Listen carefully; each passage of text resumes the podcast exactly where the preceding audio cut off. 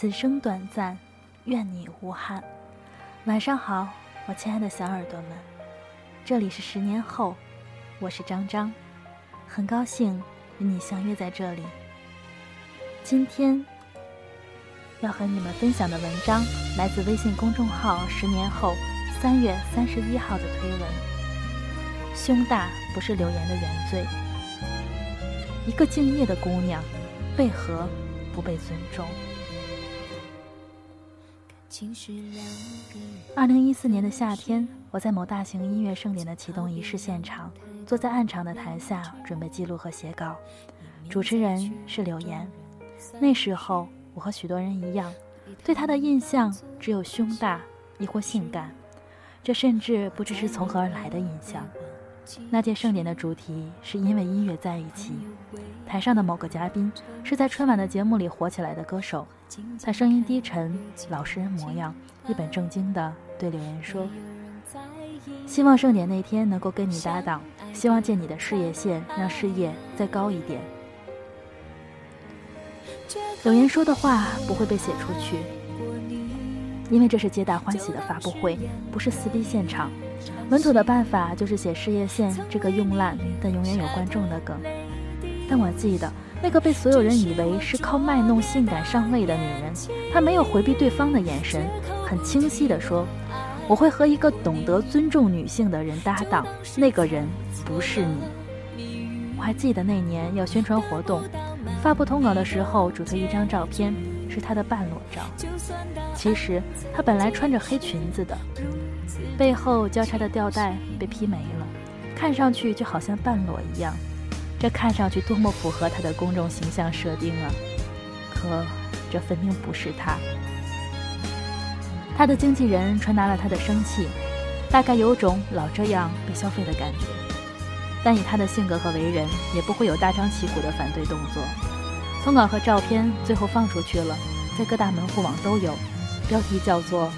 柳岩性感全裸露香肩，音乐盛典魅惑求合体，全裸，魅惑，合体，呵呵！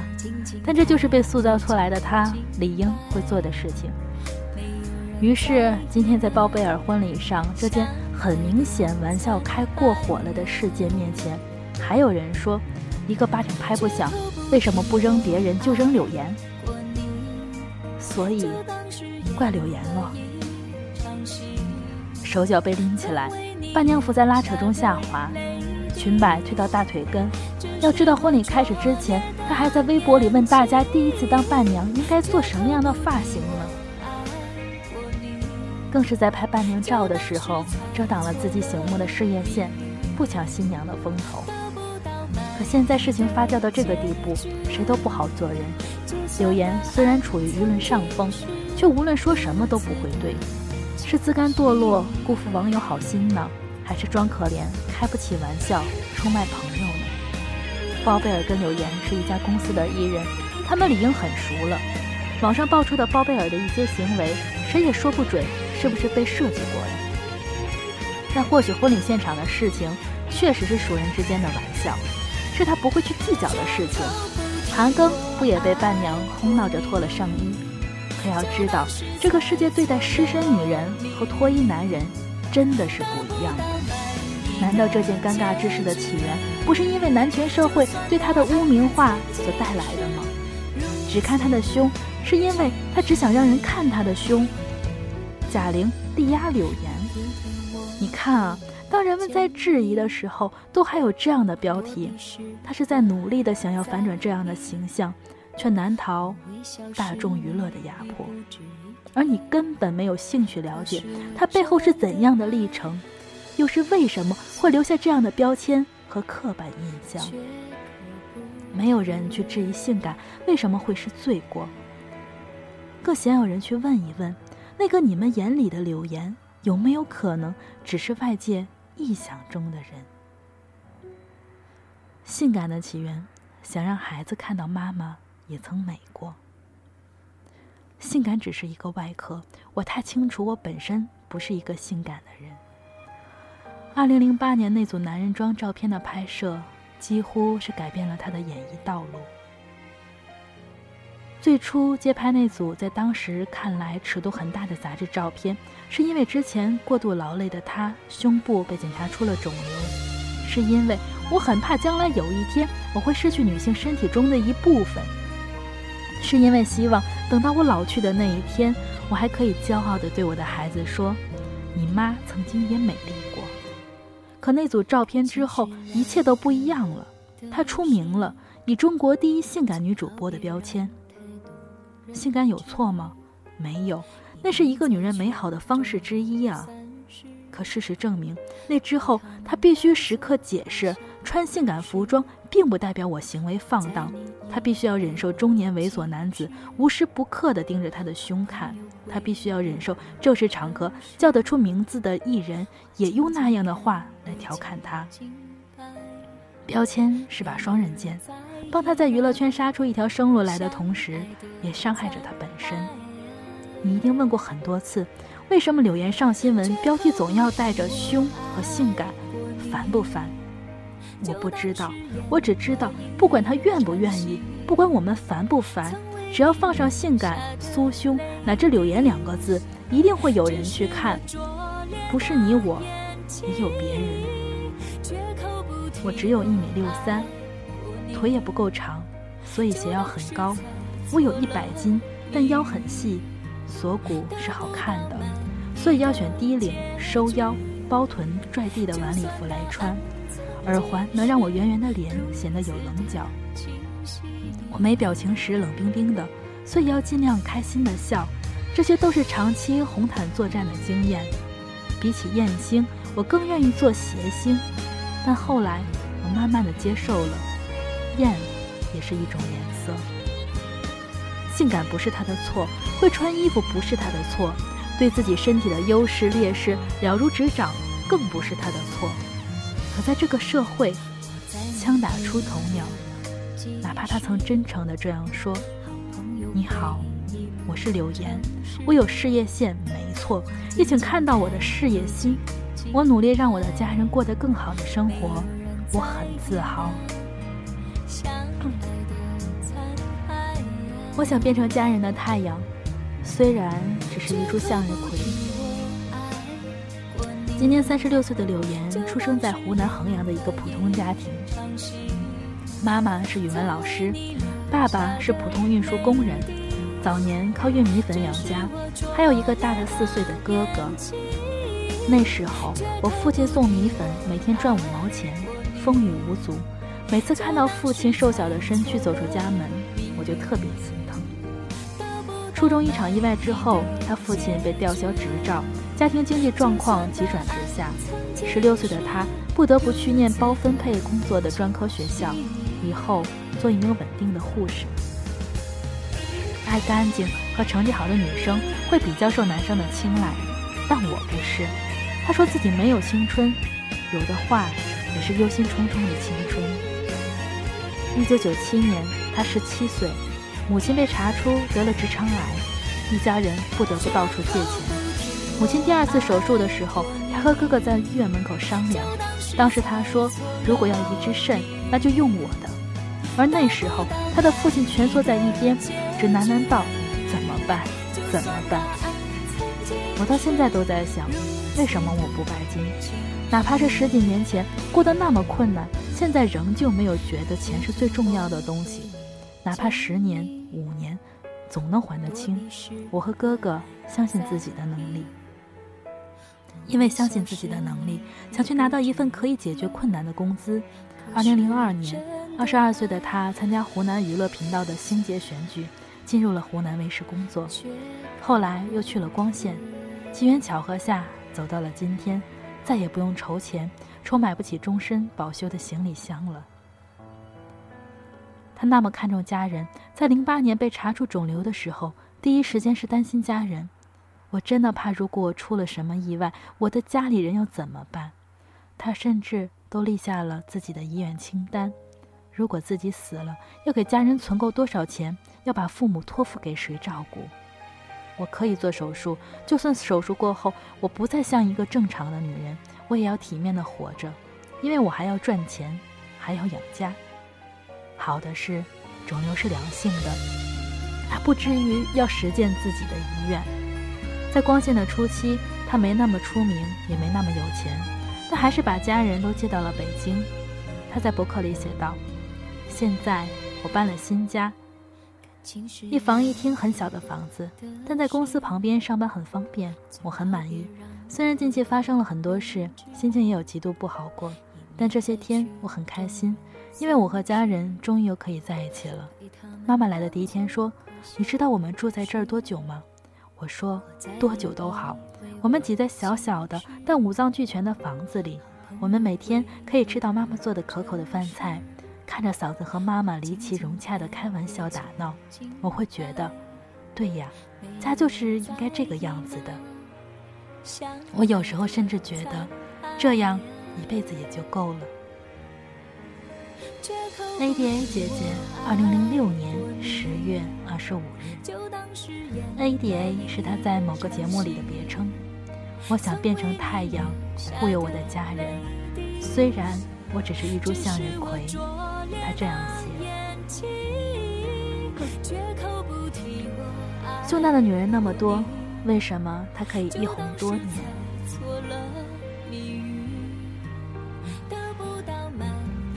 煎饼侠里，大鹏给柳岩设计过这样的台词。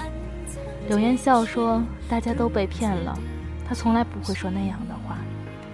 那是编剧和大鹏想象出来的我，他心疼我，心疼的要命，才会和编剧根据表面上的我去写出这样的台词来。”他说：“别人都希望柳岩有会哭、有脆弱的一面，但即使知道自己可以用这种方法让大家来爱我和博同情。”他也没有这么去做，因为我觉得太假了，而我是那种刀枪不入的，所以还是做真实的我吧。多少人说他是靠胸，那么胸大的女人那么多，为何偏偏是他？世界上没有无原因的结果。真实的他，除了拥有魔鬼身材，其实还有太多可以学习的地方。他独立拼事业，不靠男人。多少人说胸这么大一定是靠干爹起家？再次，excuse me，你听说过他有这方面的绯闻吗？他甚至为了能有自己的事业，很早就放弃了一份安稳的爱情。二十岁出头，在湖南台的时候，他曾有一个很优秀的男友，可他觉得自己什么都没有，很空白，很不自信。我去嫁给一个很优秀的男人，我觉得我配不上。于是到了二零零五年，母亲病情趋于稳定，他选择去参加另一场主持人选秀，恋情告终，工作洗牌，二十五岁开始北漂。他对自己说：“三年的时间，如果还是没办法在这个行业里混口饭吃，你就放弃。”现在三十六还是单身。采访被问到终身大事，说：“有遇到对的人，当然是锦上添花的事。”没有的话也没那么凄惨，因为生活是有很多面的。甚至他觉得做女强人，兼顾事业和家庭，真的没什么多好。他努力，能吃苦，也不抱怨。他从小就喜欢主持，最喜欢的主持人是稳重大方的杨澜。可对于不是科班出身又毫无背景的他来说，做到现在是很艰难的。大鹏曾在书里描述。柳岩第一次主持就出了状况，他问陈凯歌：“如果您的无极票房不理想怎么办？”陈凯歌导演当时就愤怒地说：“我的片子还没播你就这样的话，你是怎么当主持人的？”为此，柳岩哭了好几天，被电视台临时换人，被同行排挤，乃至后来被污名化。他这一路不顺利，同事都会说起他以前很累、很辛苦、很努力，但是在他自己看来。那是多么美好的一段经历！事业对我而言意味着尊严，意味着我可以决定自己的选择，意味着我可以掌握自己的人生，而最大的意义则在于我自己在决定我要做一个什么样的人。他心态很好，很少主动提及失败和不开心，他觉得自己很幸运了，更懂得珍惜。他聪明，情商高，也爱学习。如果爱节目里柳岩给盛灿跳了一段他跳过的舞，然后说：“我知道这个节目结束后我们肯定就分开了，所以我希望能尽量留下些回忆。”让你记住我。大概恋爱真人秀就是情商的考验地，那对最不被看好的 CP 成了最甜的 CP。他不是专业主持人，可对他而言，从别人身上学习更重要。更可贵的是，他聪明的知道扬长避短，知道怎么调整自己的定位。一个行业衡量你是否成功，关键在于你是否有天分，是否有热情，是否能坚持走下去。这三个条件缺一不可，其中最难的就是坚持。他说：“我是一个从来不害怕从零开始的人，我更懂得如何坚持。”你很少看见这个被所有人误解的女人为自己过多辩解，或是恼羞成怒。她很早就对于观众的喜恶，她说不能要求，只能要求自己努力。她说自己能接受观众给的任何定位，但仍会在观众觉得舒服和自己觉得自在两方面找到平衡点。她懂得怎样去塑造自己的职业生涯，正如懂得怎样去打扮自己一样。她有原则，思想前卫，有态度。最令我感到意外的是，柳岩这样一个生活在最传统的审美条框里的女人，甚至比绝大多数的人都要有原则和思想。在环球娱乐网的采访里，她说答应了郭德纲不在节目里消费她，就不会再消费。被问起好友谢楠腹中胎儿是否双胞胎，他会很有分寸地说：“人家没有说，我不能说，不然未免八卦了一点。”他学过护士课程，在节目里认真的给大家普及处女膜的知识，以此来矫正直男癌的处女情节。还有次参加国内的某个娱乐节目，有个明星折报纸的环节，很多张报纸拼起来的一大张，五六个人一起来折。别人都是脚踩，只有他俯身蹲下，用手来抚平报纸。甚至前几年流行冰桶挑战的时候，网易问了他怎么看，他的回答是：自己有认真思考过，觉得会适得其反，不希望最后这个事最后成为了女艺人失身这个话题，所以自己打算就直接转发，然后捐钱。这样理智的看法，又有几个名利场里的人能够做到？他有魅力，只缺一个赏识者。抱歉，不管现在的世俗怎样去看待美，我都认为柳岩是性感的。她的性感是美，不是恶，这绝对是她的优点，不是过错。哪怕她是个普通人，她想穿什么，想走什么风格，都是自己的事情，与看客无关。更不用直男癌评头论足。一个性感的女人本身就有资本显露自己的优点，更何况你能看到，在各个场合，柳岩的气质越来越优雅，又有些逗逼的可爱独具风格。这样的她，错在哪里？只不过还没有遇到一个绅士爱她，打破流言来陪伴她罢了。上帝给你一把双刃剑。你用来斩神，还是除魔？你美丽、性感，却无端遭受指责，在世人犯傻，把不是你本人的错安放在你身上时，你百口莫辩，觉得委屈。那是上帝递给你的双刃剑，他是在考验你有没有爱上自己、敬重自己、改变人生的能力。我记得当柳岩录制《如果爱》的一期节目。带着韩国艺人黄圣灿到了公司，走进大通间的办公室，跟谁都能打招呼，春风拂面，暖意绵绵。那时候我依然只知道胸大这一个梗，但却突然发觉，这个柳岩好像并不是人们眼中的那个柳岩。客观地说，人家有钱、有名、有事业、有身材。有外貌，是女人中的女人，只缺一个懂她的男人。这一句是形容林志玲的话，她的个人特质也曾被全国人误会和批驳，却最终改变了人们的臣服，成为了今天的女神。那么，我想柳岩的翻盘，大概也只是时间的问题了。爱上我是你。一时冲动，那些情话不算承诺。你用一夜时间解释几年的错，我把这领悟当成无心之过。相爱是通往幸福入口，不是让人成为怨偶。我用一夜时间悼念几年的错，你把这荒唐当成无心之过。相爱不是依旧，而是美丽的邂逅。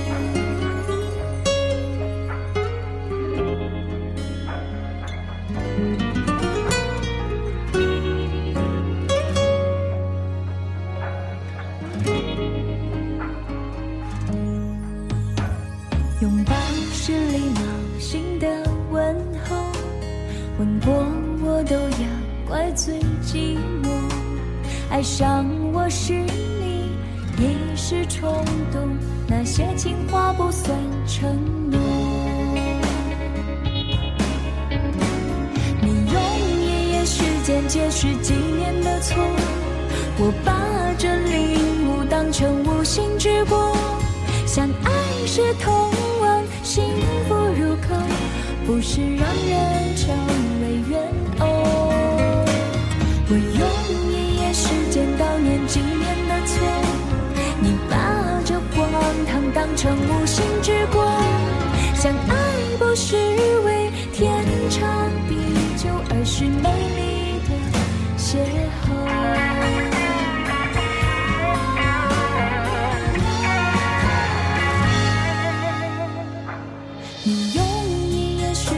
是几年的错，我把这领悟当成无心之过。相爱是通往幸福入口，不是让人